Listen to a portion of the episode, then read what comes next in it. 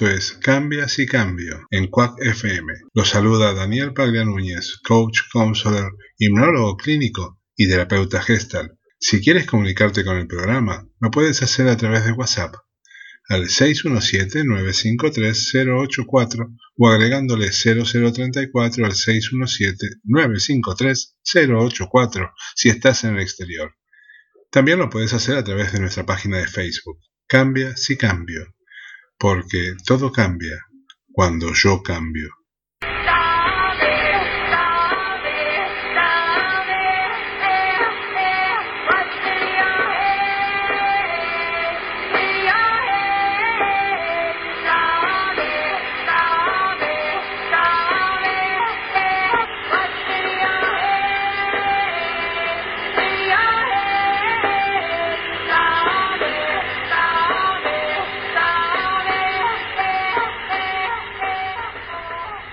Esto es Cambia si cambio. Esta semana recibí muchísimos WhatsApp pidiéndome más información sobre cromoterapia y es por eso que el tema de hoy es nuevamente cromoterapia.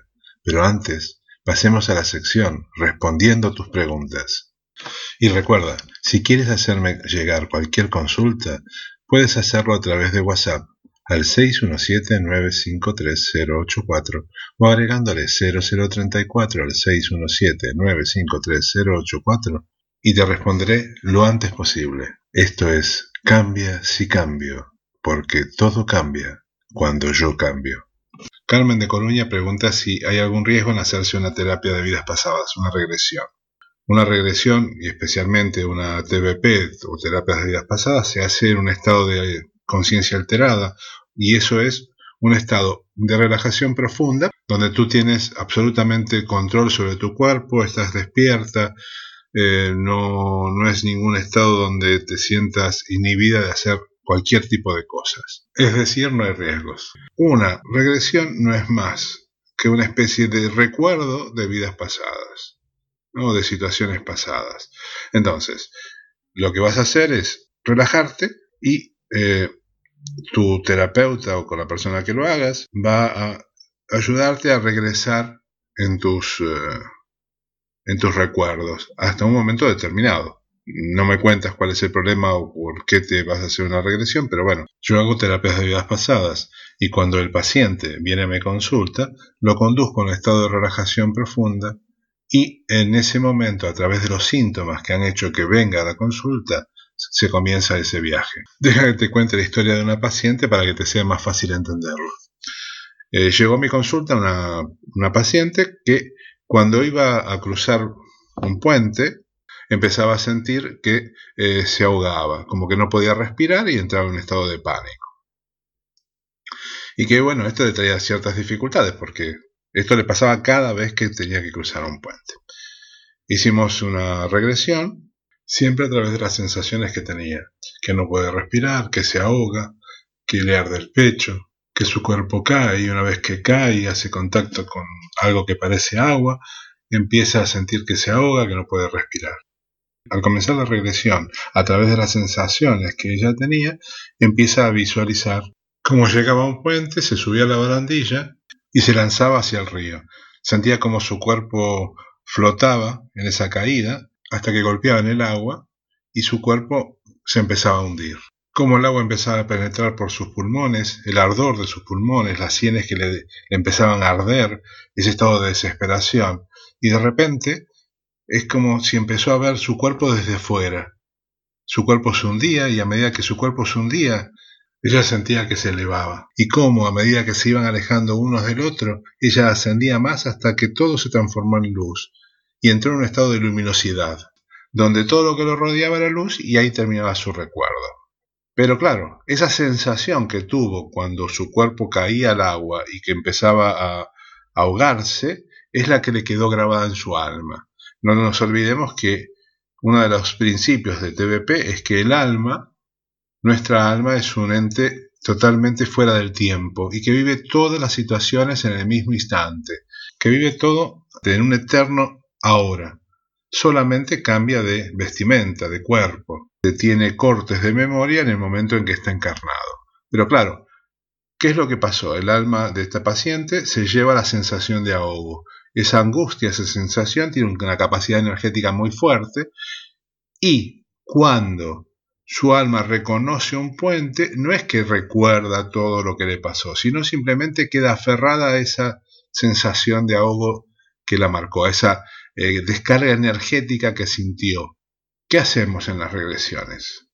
En este tipo de regresiones lo que hacemos para eliminar esta circunstancia es que su alma reviva todas las situaciones y comprenda que eso no es más que un proceso que tuvo que pasar su cuerpo y que quedó atrapado en esa energía. Entonces, se reproduce todo el proceso de muerte para que su alma entienda que eso ya no le pertenece, que era de ese cuerpo.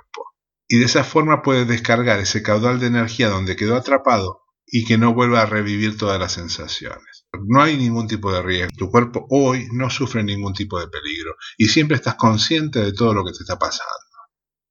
Así que es una experiencia interesante de vivirla. Y más si eh, tu intención o tu curiosidad de hacer una regresión tenga que ver con algo que te angustie o te impida hacer otro tipo de cosas. Antes de continuar respondiendo preguntas, hagamos una pequeña pausa musical. Eros Ramazzotti nos interpreta Si bastasen un par de canciones.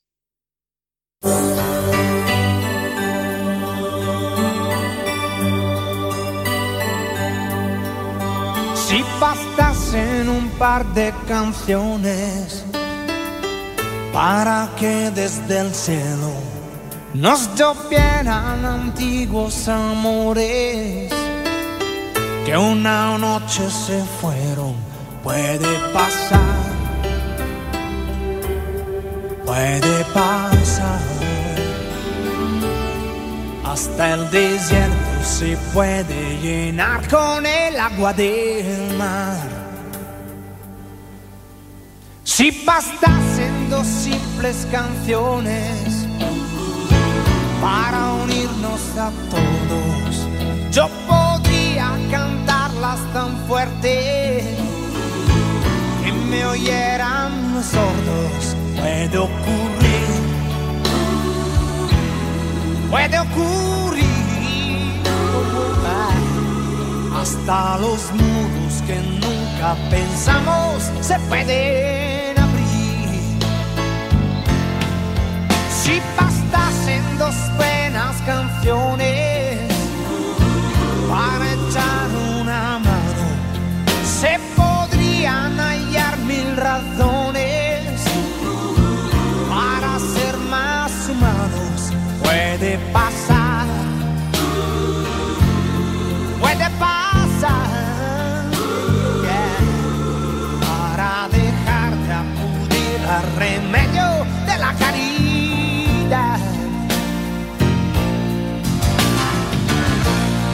Dedicadas para los que están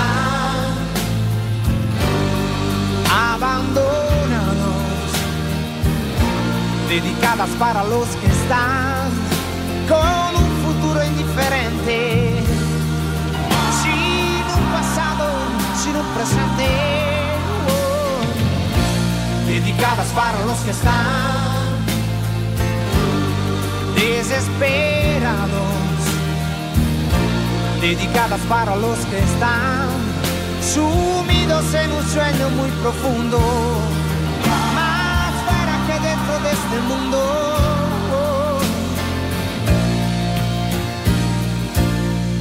Si bastasen dos grandes canciones para hacer bien las cosas, si trajeran las mil ilusiones y los sueños rosa y un corazón y un corazón nos transmita latir el calor y la fuerza del sol. Dedicadas para los que están abandonados. Dedicadas para los que están con un futuro indifferente, sin un pasado, sin un presente. Oh.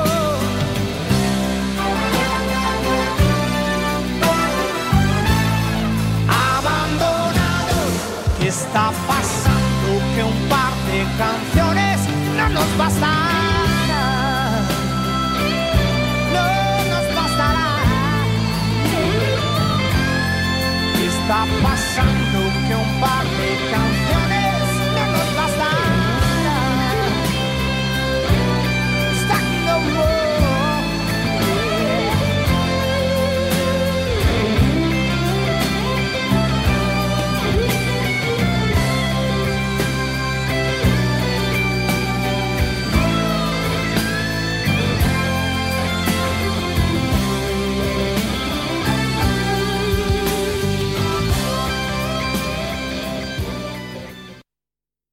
Salamanca me hace llegar un WhatsApp, dice que es música, que al enfrentarse al público le da terror quedarse bloqueada en pleno escenario.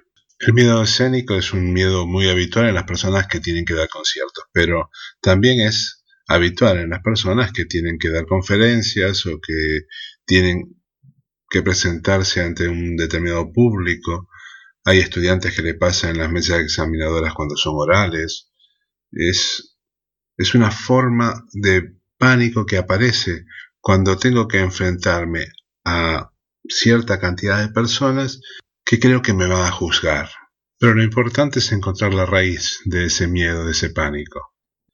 Momentáneamente hasta que puedas trabajar en ese punto y encontrar cuál es la raíz. Te puedo decir que eh, puedes usar la visualización creativa que te va a ayudar. ¿Por qué te va a ayudar? Bueno, te va a ayudar por algo muy sencillo.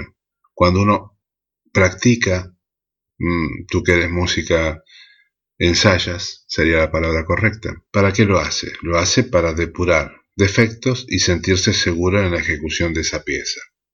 Lo mismo pasa en cuanto a enfrentar mm, un público, para generar un estado de confianza en lo que voy a tener que enfrentar.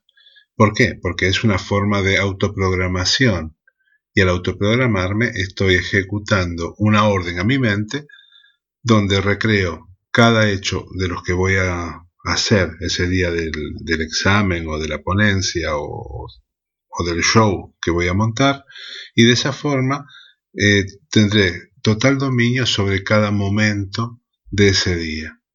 Me voy a relajar, voy a respirar lentamente. Una vez que estoy relajado, lo que hago es eh, mm, visualizar, que es ver con mi mente, todo el día de esa representación artística. Desde el momento en que me despierto, lo voy a visualizar despertándome y haciendo lo que hago habitualmente, o sea, eh, cambiarme, ir al baño, ducharme. Es decir, repito en mi mente los hechos que hago habitualmente el día del, concierto. Eh, almuerzo si es que es mi costumbre, hasta el momento de enfrentar el público. Cuando enfrento el público me veo Mm, no me pones en el WhatsApp qué es lo que haces, si cantas o tocas un instrumento, pero supongamos que tocas un instrumento. Entonces, entro al escenario, me siento donde está mi instrumento, eh, pongo la partitura delante de mí y empiezo a, tocar. Termino de tocar todas las piezas que tenga que hacer, me levanto, recibo los aplausos y me voy. Esto lo vas a repetir durante cinco días antes del concierto. Y la función es la misma que cuando yo hago las prácticas de conducir. Cuanto más practico, más seguro me siento, más fácil me resulta la conducción y enfrentar el tráfico.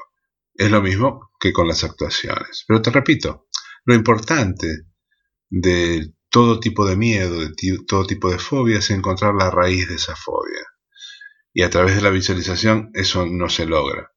Se logra tener seguridad. ¿Cómo lo puedes lograr el hecho de encontrar la raíz? una regresión, eh, un trabajo bioenergético, eh, el tarot terapéutico. Son los elementos que normalmente uso para ayudar a las personas a encontrar la raíz de sus miedos. De esa forma comenzamos a solucionar ese conflicto. Fernanda de Orense me manda un WhatsApp y en el WhatsApp me cuenta que ha pasado por un proceso de cáncer de mama y que leyó en una revista que podía tener relación los cánceres de mama con el abandono de los hijos. Y cuando me refiero al abandono de los hijos es al abandono de la casa paterna de los hijos, cuando los hijos se independizan. El principio de la neurobioemoción dice que casi todas las enfermedades tienen que ver con una situación emocional. Eh, el síndrome del nido vacío es para algunas mujeres es una situación muy complicada. No todas las mujeres, que pasan por un proceso donde el nene o la nena se va de casa porque se va a trabajar, porque terminó los estudios o porque tiene que hacer un máster, o bueno, por, lo que fuere, eh, va a ser una situación que va a terminar siempre con cáncer de mama o, o de útero. Pero indudablemente para muchísimas personas tiene que ver, ya que se sienten como que su vida se ha terminado, que su motivación de vida ya no existe. Eh, siempre aconsejo que para evitar este tipo de situaciones uno tiene que entender que uno tiene que vivir por uno mismo. No puede vivir en función del nene, la nena, eh, mi casa. Cuando una persona hace eso, o sea, enfoca toda su vida en estar en casa cuidando a los hijos, eh, corre un riesgo. Los nenes se van, crecen. Eh, hoy y en la vida moderna los nenes no es que están en la casa de enfrente o es que se casaron y, siguen estando en casa como antiguamente que todos vivían en, una misma casa, sino que, que por motivos de trabajo terminan yéndose a otros países y no de Europa, sino de otros continentes. Uno tiene que ocuparse de sí mismo. Es importante que eh, las personas ocupen su tiempo en ellas, en las cosas que le gustan, en cómo se enfocan en trascender en la vida, sea un trabajo, sea un hobby, sea un desarrollo artístico, sea lo que sea. Si no, claro, se corre un riesgo, pero no es porque el nene se fue, es porque no sé qué hacer con mi tiempo. Me siento vacío, porque todas mis aspiraciones en una sola cosa. Y justamente esas cosas en las cuales yo volqué, ya no está, eh, se fue de casa. Entonces, ¿Tiene que ver? Sí, tiene que ver. Y en muchos casos es un resultado directo. Pero ¿por qué es que pasan ese tipo de situaciones? Que es lo más importante. Es porque toda mi vida la enfoqué en una sola cosa. Y muchas mujeres tienen ese, ese problema, más antes que ahora, pero bueno, en definitiva sigue siendo un tema pendiente, ¿no? Un tema pendiente de resolver. Eh, yo creo que lo primero que hay que hacer es decir, yo no vivo para mis hijos. Yo vivo con mis hijos, que no es lo mismo. ¿Qué quiere decir? ¿Por qué la diferencia? Porque si yo lo hago para, no tengo otra función que estar atento a lo que ellos hagan. Ahora, si yo vivo con, hay una situación que eso puede cambiar y que no es mi vida la que se enfoca solamente en ellos. ¿Cómo lo evito? Pues teniendo mi vida propia, entendiendo que soy un ser independiente, que en el momento que los parí, esos seres son independientes de mí y por consiguiente yo también soy independiente de ellos, y que ellos tienen derecho a su vida y que yo tengo derecho a la mía. Debo asumir en forma más que importante que tengo una vida propia, sea la que fuere, pero donde todas mis aspiraciones no pasan por el otro, sino por yo estar bien. Recuerden, yo tengo que estar bien, porque si yo estoy bien, puedo ayudar a los que están a mi alrededor si solamente me he enfocado en una sola persona y no soy yo. Si esa persona se fue, por el motivo que sea, es como que no tengo un motivo de vida. Y la falta de motivo termina siendo una forma de depresión. Y esa depresión termina siendo una respuesta física a largo plazo. ¿Podemos evitarlo? Sí, podemos evitarlo. Así como hacernos una mamografía o una revisión ginecológica evita que nos encontremos con una situación irreversible, el hecho de tener un motivo de vida también evita la posibilidad de que eso suceda, ¿eh? que se termine desarrollando en una forma de autodestrucción, porque en definitiva no es más que eso. Nosotros estamos generando continuamente células cancerosas, pero claro, si mi cuerpo está fuerte, está vigoroso, mi propio cuerpo neutraliza esas células que aparecen antes que se transformen en algo riesgoso para ellos. Cuando estoy deprimido, mi sistema inmunológico también está deprimido. Y si ese sistema inmunológico está deprimido, permite que cualquier tipo de enfermedad, sea la que sea, se desarrolle en mí. Es decir, Fernanda, lo importante para estar sanos es también estar ocupados. Una mente ociosa termina generando una situación depresiva. Una mente ocupada termina enfocándose en esa ocupación y nos aleja de cualquier tipo de situación de enfermedad o de riesgo. Ocúpate. Si te ocupas, estarás cambiando. Y si tú cambias, todo cambia. Hasta aquí la sección Respondo a tus preguntas. Y como todas las consultantes de hoy han sido mujeres, este tema es para ellas. Kenny Rogers, interpretando Lady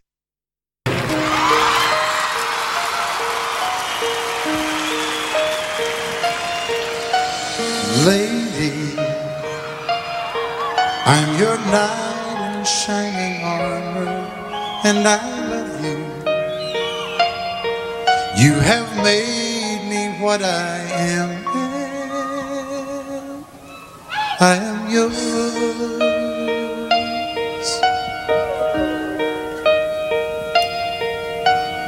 My love, there's so many ways I want to say I love you. Let me hold you in my arms forevermore.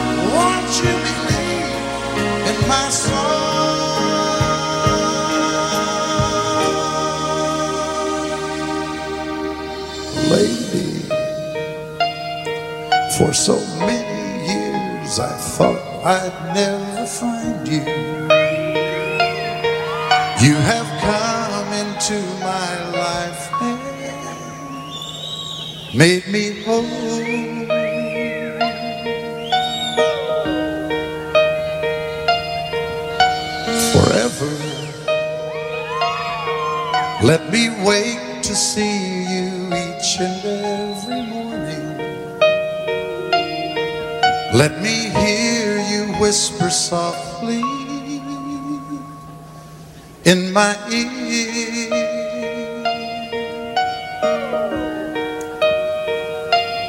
In my eyes, I see no one else but you. There's no other love like I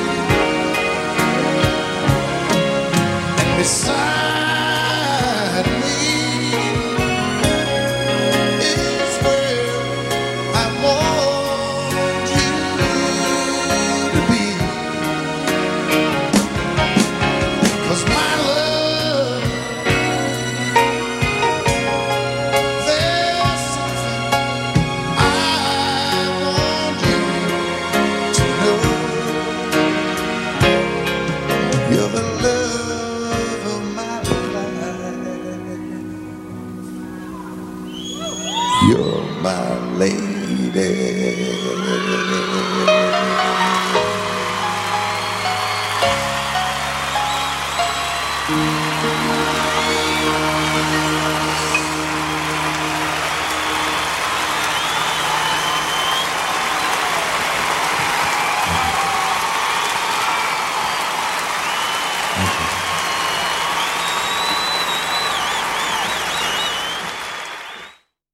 color nos ha acompañado toda la vida, pero hoy más que nunca es parte importante y fundamental de muchísimas tendencias, desde el marketing hasta las ciencias, desde las ciencias a la belleza.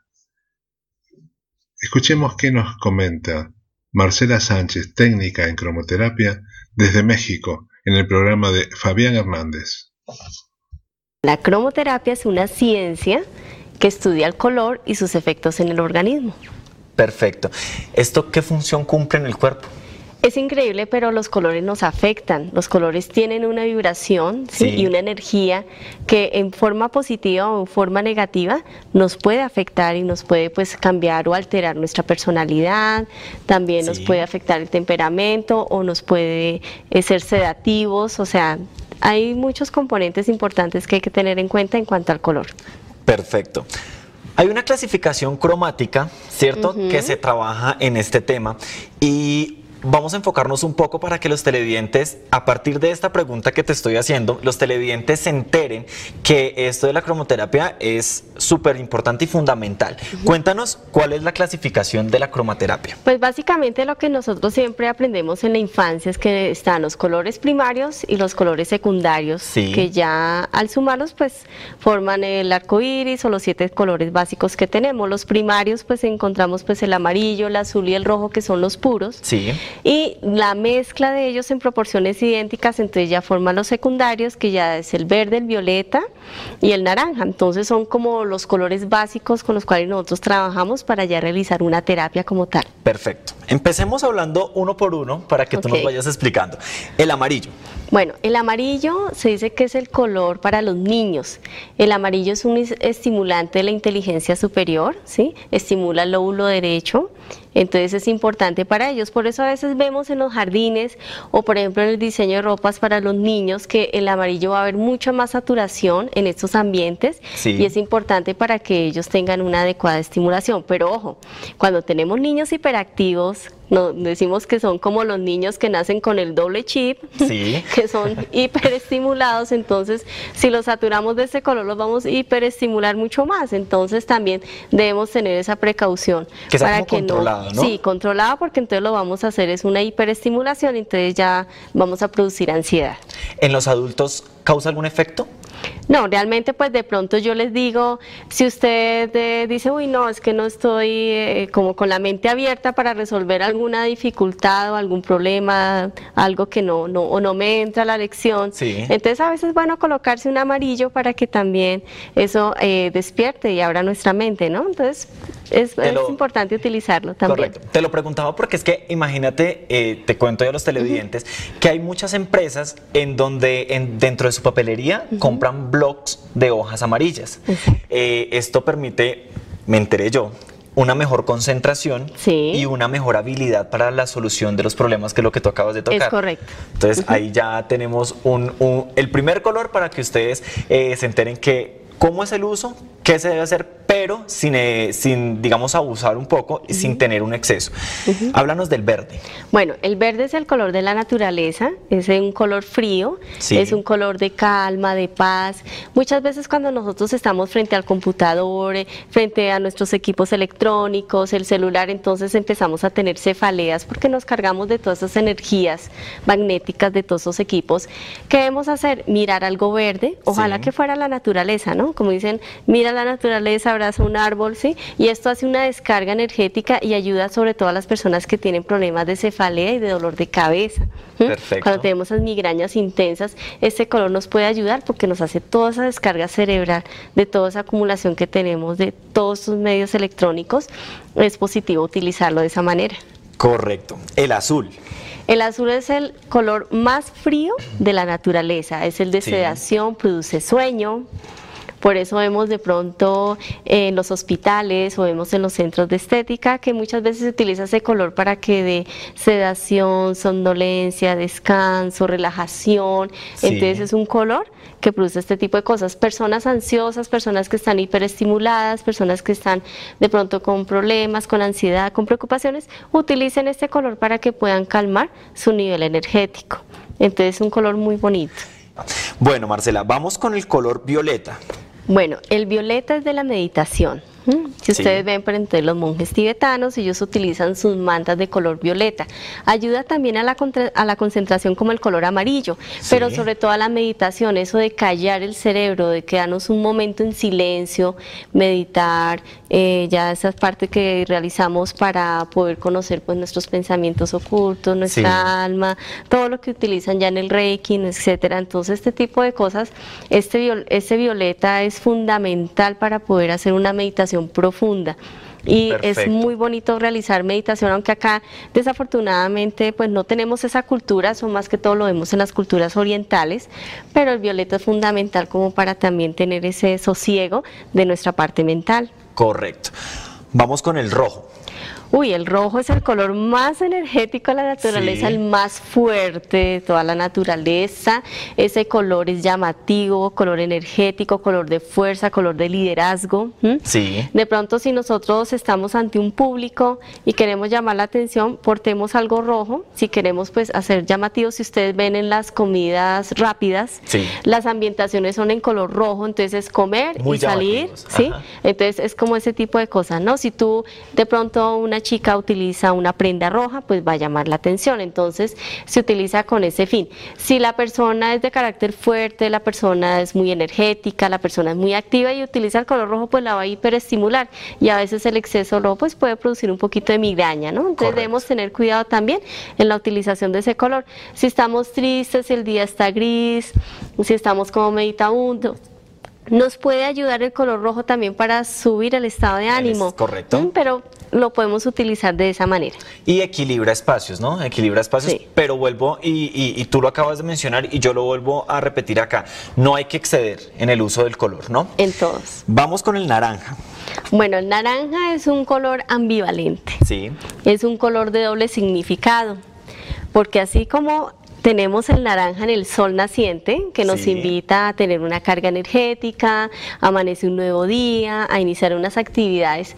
Asimismo también significa el atardecer, entonces también nos invita a recogernos, a bajar el nivel energético, ya a un descanso, porque ya estamos terminando nuestras labores. Entonces vea que tiene un doble significado y podemos jugar este naranja, ya sea que nos despierte el ánimo, nos dé energía, como también nos calme y nos dé como un sosiego, ¿no? Entonces es un color bastante interesante y muy bonito para lucir.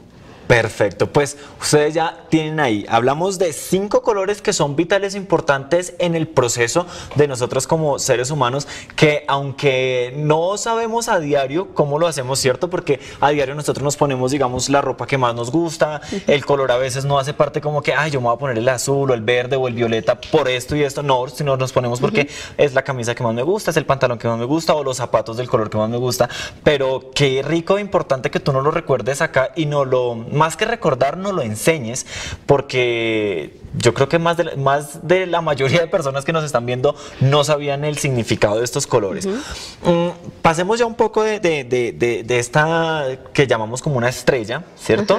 Pasemos un poquito también a... mm, Ahorita hablábamos ya como de los beneficios, ahora hablemos un poquito de las precauciones de los colores, Marcela. Sí, entonces como venía comentándoles, a veces el exceso de un color Sí. puede pues producir algunas alteraciones y, por ejemplo, en el caso de las personalidades o ya en el efecto de la persona en su estado de ánimo, si tenemos exceso de un color, entonces o lo va a hiperestimular o lo va a sedar, ¿sí? De pronto si una persona está como triste, como eh, de pronto un poquito desconsolada y va a utilizar un tono frío, ya sea un verde, ya sea un azul, pues se va a deprimir un poco más. A lo mejor ustedes no ven el efecto porque dirán, ah, eso, pero es imposible que a mí me afecte.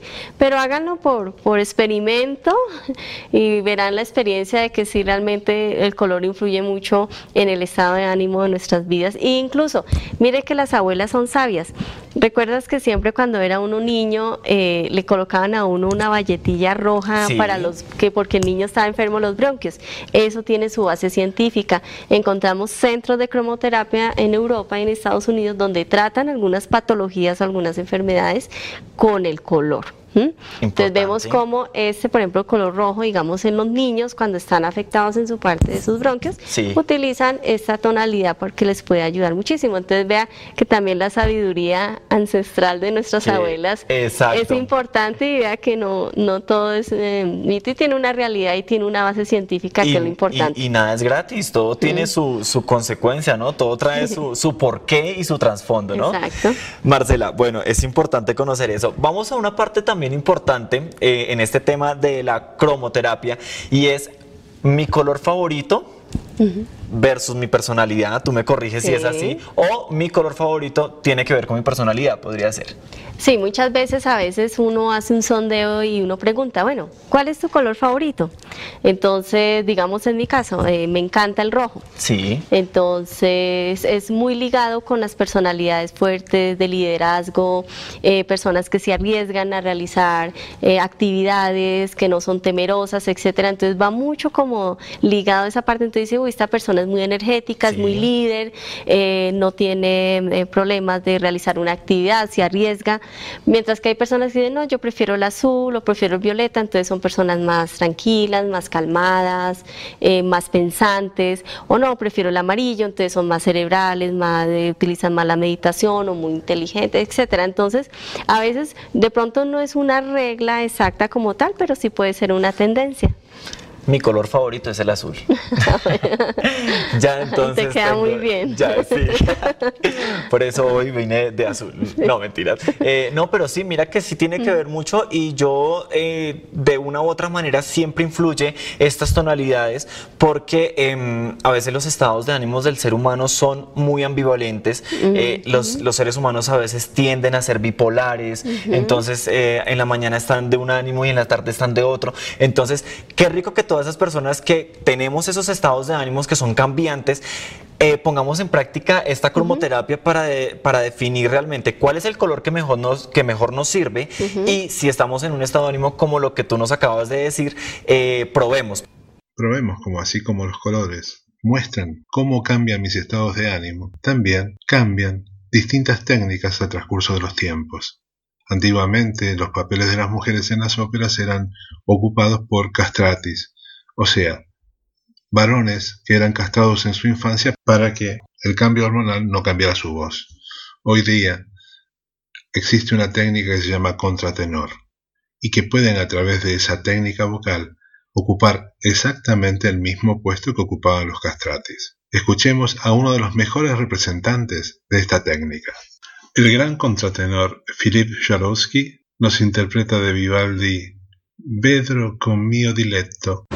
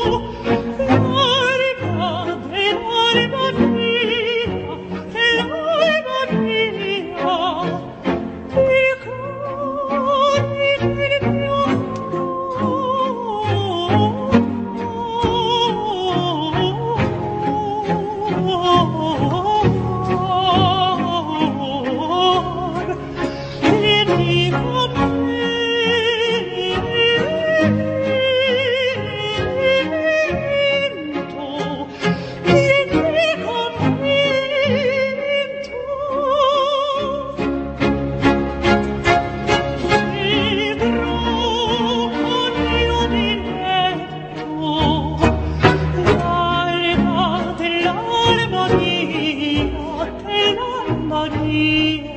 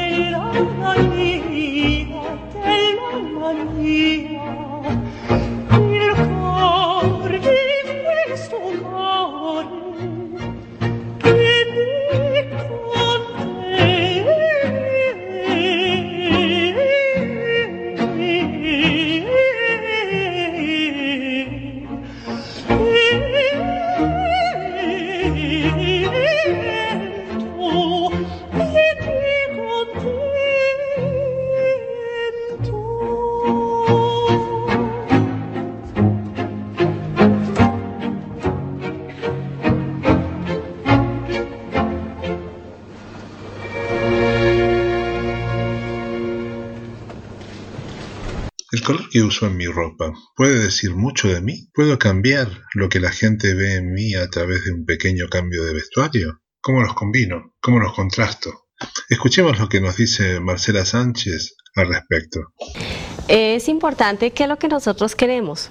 Entonces, o queremos que nuestros colores se neutralicen, que uno no sobresalga sobre el otro color, o simplemente queremos que los colores eh, que vayamos acompañando, pues Sí. sobresalgan o se resalten. Eso ya depende como de lo que queremos utilizar. La regla, por lo general, en, digamos, si ya vamos a utilizar una prenda o si ya vamos a utilizar un maquillaje, Correcto. en esa forma, entonces ya lo máximo que debemos utilizar son tres colores. Debemos Sí. combinar tres colores que queremos. Entonces queremos un contraste que un color no se sobreponga sobre el otro. Entonces hacemos combinaciones de colores cálidos con colores fríos. Entonces, ¿cuáles son los cálidos? Entonces ya sabemos que son el amarillo, el, el naranja, ¿sí? es un color cálido, Sí. digamos que entra un poco pues el, el violeta como tal, eh, y ya en los colores fríos lo que es el azul, lo que es el verde, pero entonces digamos que, ¿cómo los vamos a combinar? Entonces de pronto yo quiero que mi ropa no se vea exageradamente llamativa, entonces hacemos el contraste entre cálido y frío. Sí. Si por el contrario queremos como ser un poco más llamativos, entonces ya vamos a colocar el rojo, ya vamos a colocar el naranja, ya vamos a colocar el amarillo, el amarillo como para que haga un buen contraste. ¿Sí? Y sea mucho más llamativo. Lo mismo la parte de los azules, pero entonces nosotros, digamos en el caso tuyo que tú tienes unos ojos azules, Sí. digamos que fueras a maquillarte para un evento, digamos pues para los eh, eventos que nosotros hacemos en Halloween, en fin. Correcto. Queremos contrastar tus ojos, entonces de pronto ya vamos a utilizar un fondo del mismo tono, ya sea un azul, ya sea un violeta, ya sea un verde y vamos a resaltar. Correcto. Queremos que se vean más armoniosos, entonces utilizamos un naranja, utilizamos un rojo, utilizamos un amarillo. Digamos que esa es la parte de contraste, digamos que tú tienes ojos fríos, no que tu mirada sea fría, sino Gracias, es tu tonalidad. Y nosotros, que son los ojos miel, los ojos cafés, digamos que son los ojos cálidos. Sí. Entonces podemos ojos cálidos, colores fríos, ¿sí? O simplemente también ojos cálidos, colores cálidos. De todas maneras, eso no es una regla como tal exacta, pero ya es como los contrastes que nosotros utilizamos para resaltar, o más bien como para no hacer como unas, eh, de pronto unas pigmentaciones exageradas en el cual pues no nos vamos a sentir cómodos. Perfecto. Y es que hoy en día también, digamos, la combinación de los colores en tanto a la ropa también se ve reflejado en la moda, ¿no, Marcela? Eh, la moda va en unas tendencias un poco exageradas, pero qué rico que desde tu punto de vista, desde, desde tu óptica como profesional, nos estés aclarando este tipo de, de- de temas en tanto a los colores, que es muy importante para las personas que les gusta eh, ser llamativas o hay otras que les gusta ser más, más parcas, ¿no? Sí, es que la parte del color no solamente tiene que ver pues con la personalidad, tiene que ver con la edad, tiene Sí. que ver con lo que tú vayas a realizar tu trabajo, tu labor en lo que te estés desempeñando. Si tú eres una alta ejecutiva en una empresa, pues obviamente que debes utilizar colores neutros, colores suaves, Sí. eh, tener un porte elegante, no tener cosas demasiado llamativas porque se va a perder la elegancia. Pero si por el contrario tú eres un artista, ¿sí? Correcto. Eres una persona que te mueves en un medio mucho más llamativo, eh, realizas eh, trabajos artísticos, etcétera, pues obviamente tú debes ir también de la mano de lo, de lo que estás mostrando, ¿no? Con Porque no es solamente ser, sino parecer, Sí. y uno debe ir mucho como en juego en eso, ¿no? De, de- de- de saber uno contrastar, saber uno eh, que de pronto esto sí me queda bien, esto no me queda bien, y importante un espejito en la salida Sí. antes de, tu- de salir de tu casa para mirar si realmente te sientes a gusto con lo que te estás colocando. Perfecto. Vamos a hablar un poco también, eh, Marcela, en tanto en el tema, pero tú me vas a corregir si lo que hemos hablado eh, se refiere a esta pregunta y quiero que nos enseñes cómo mezclar los colores. Esta eh, ya se responde, digamos, con lo que nos acabas de decir. Sí. Sí, por ejemplo, digamos que yo quiero, mm, eh, por ejemplo, lo que se utiliza mucho, eh, un pantalón o una falda color café. Sí. ¿sí? Aunque el café digamos que es la combinación de los colores primarios, ¿no? El amarillo, el azul y el rojo, de ahí resulta pues este tono café. Lo podemos contratar, contrastar así muy, muy bonito, de pronto con una blusa rosada. Sí. Y uno decir rosado y café, no puede ser. Y ya que queda absolutamente divino, ¿sí? Y sale, combina. Perfecto. Entonces lo importante es como eso y la intensidad. Si es un color suave, como digamos apastelado ese rosado con un tono café, va a contrastar muy bien. Correcto. Entonces vemos, por ejemplo, ya la parte del jean, que eh, al fin y al cabo el jean es un color único, ¿m? puede ser más claro, puede ser más oscuro, a veces pues también puede venir en diferentes pigmentaciones, pero Sí. prácticamente esta prenda pues combina con todos los colores, ¿no? Ya depende si tú lo quieres usar informal, con unos zapatos eh, suaves, bajitos, eh, tipo baletica o deportivos, etcétera, y si ya lo quieres que se vea más elegante, ponle un tacón e inmediatamente cambió Cambia el este estilo, mismo jean, es- entonces son co- como esas cosas, esas combinaciones, ¿sí?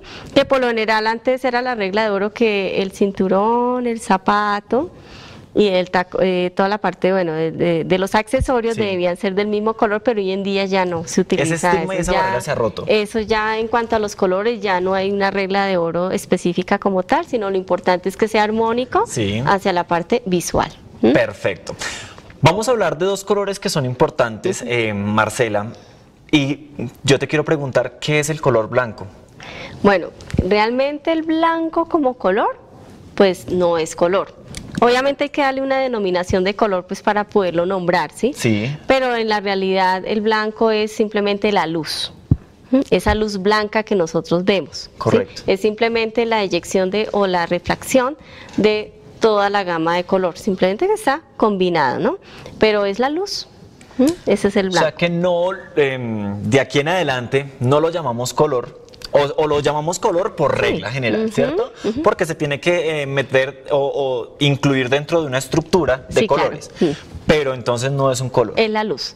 Perfecto. como va a emitir toda la gama de, de los colores, digamos, que están entremezclados. Sí. Entonces, por eso el blanco es una prenda que es fresca Sí. y la vamos a utilizar mucho en climas cálidos, pero ojo, si yo me utilizo, utilizo una blusa blanca, un vestido blanco, estoy en un clima cálido, entonces voy a tener la refracción de la luz blanca de mi prenda, Sí. más la del sol, más la del ambiente y posiblemente pues voy a, a tener una hiperpigmentación en mi piel o me puedo quemar más fácilmente. Correcto. Entonces a veces sí, la prenda blanca se debe utilizar en clima cálido, pero a veces puede hacer un doble reflejo sobre mi piel y pues podemos tener problemas. Entonces hay que saber ¿Qué es lo importante? De pronto utilizar un color vivo, Sí. un naranja, un rojo, un azul, un verde. Entonces estas prendas o estos vestidos que ahora vienen con flores grandes de colores Sí. y eso, van a asimilar un solo color, ¿sí?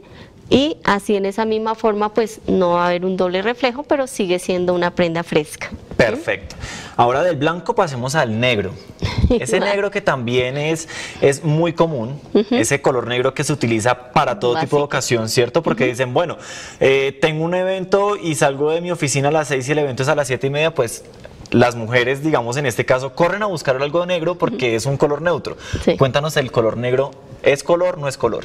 Igual, lo mismo. El negro realmente es la absorción de todos los rayos lumínicos, o Sí. sea, lo que es la luz blanca. Entonces, absorbe absolutamente todas las tonalidades y por eso también va a ser una prenda más caliente, más térmica. Sí. Obviamente, este tipo de tonalidad en un clima cálido, pues es obviamente terrible, es de elegancia. Sí. Pues se utiliza cuando de pronto uno no sabe qué colocarse. ¿M? Uno no sabe, no, pero qué color, qué me pongo, qué. Pues el negro es como lo más fácil. Y también se utiliza también para protocolos. Sí. Y de pronto si uno no quiere llamar la atención, sino más bien uno quiere es que uno brille más bien por su personalidad o de pronto uno brille por su información, lo que sea, pues se coloca uno el negro y ya con eso sale muy bien y además lo puedes combinar de pronto con un accesorio, una chalina, eh, sí, alguna una chaqueta ya que vaya a cortar pues este contraste, pero Correcto. igual es una prenda que siempre la debemos tener. Los colores en la vida son tan, tan importantes, son tan importantes que el semiólogo Humberto Eco nos dicen que hoy día es más importante un color que una palabra. ¿Y esto cómo lo podemos ver? Si vemos un cartel en rojo sabemos que, que hay peligro. Si vemos un cartel blanco con una franja negra, ¿qué nos dice? Prohibido, hasta aquí, censura. Todos los colores tienen un significado, como hemos visto, pero han llegado a tal punto que se han transformado en una especie de lenguaje. la utilización del color en la publicidad es fundamental. Si ves una gran M amarilla, no piensas automáticamente en dos panes y carne picada en forma de hamburguesa en el medio. O al ver un fondo rojo y letras blancas y automáticamente sin leerlo ya está pensando, en una bebida gaseosa. Es lógico. Hemos llegado a tal punto que si un restaurante tiene mucho verde, nuestra mente dice, ah, aquí se vende alimentos biológicos o es un restaurante de comida vegetariana. Nosotros ya casi ni siquiera usamos palabras, usamos tonos, usamos colores. Y esos colores están influenciando continuamente en nuestra vida. Dicen, no encierres a una persona en un pequeño cuarto rojo si no lo quieres volver loco, o no quieres transformarlo en alguien muy violento. Enciérralo en un lugar espacioso y con colores tenues, los celestes, los verdes, y de esa forma tendrás un manso cordero. Pero bueno, volvamos otra vez al color. La cromoterapia, como hemos visto, se utiliza en un sinfín de elementos, ciencias, eh, empresas, actividades. Y por consiguiente, ¿quién mejor que la ciencia para entender que el color no es más que una vibración? Y como vibración que es, genera energía. Y esa energía se puede canalizar y se puede utilizar. Cuando vemos un fuego de color azul, sabemos que ese fuego está limpio, que no está emitiendo ninguna sustancia perjudicial. Los láser, de acuerdo a la tonalidad, será la potencia que impriman en lo que se utilizan, desde cortar una plancha de acero hasta la delicadeza de una cirugía óptica, porque el color nos acompaña en todo momento y en todo lugar hasta ahora no nos hemos dado cuenta de lo importante que es el color en nuestras vidas. Este tema da para mucho más, y seguramente en el transcurso de otros programas volveremos a tocar la cromoterapia, su utilización en distintos ámbitos, desde la moda a la ciencia. Me despido hasta el próximo miércoles con el siguiente tema musical. De la película Gentle, Barbara Streisand interpreta Papa, Can You Hear Me? Our Heavenly Father. Oh God,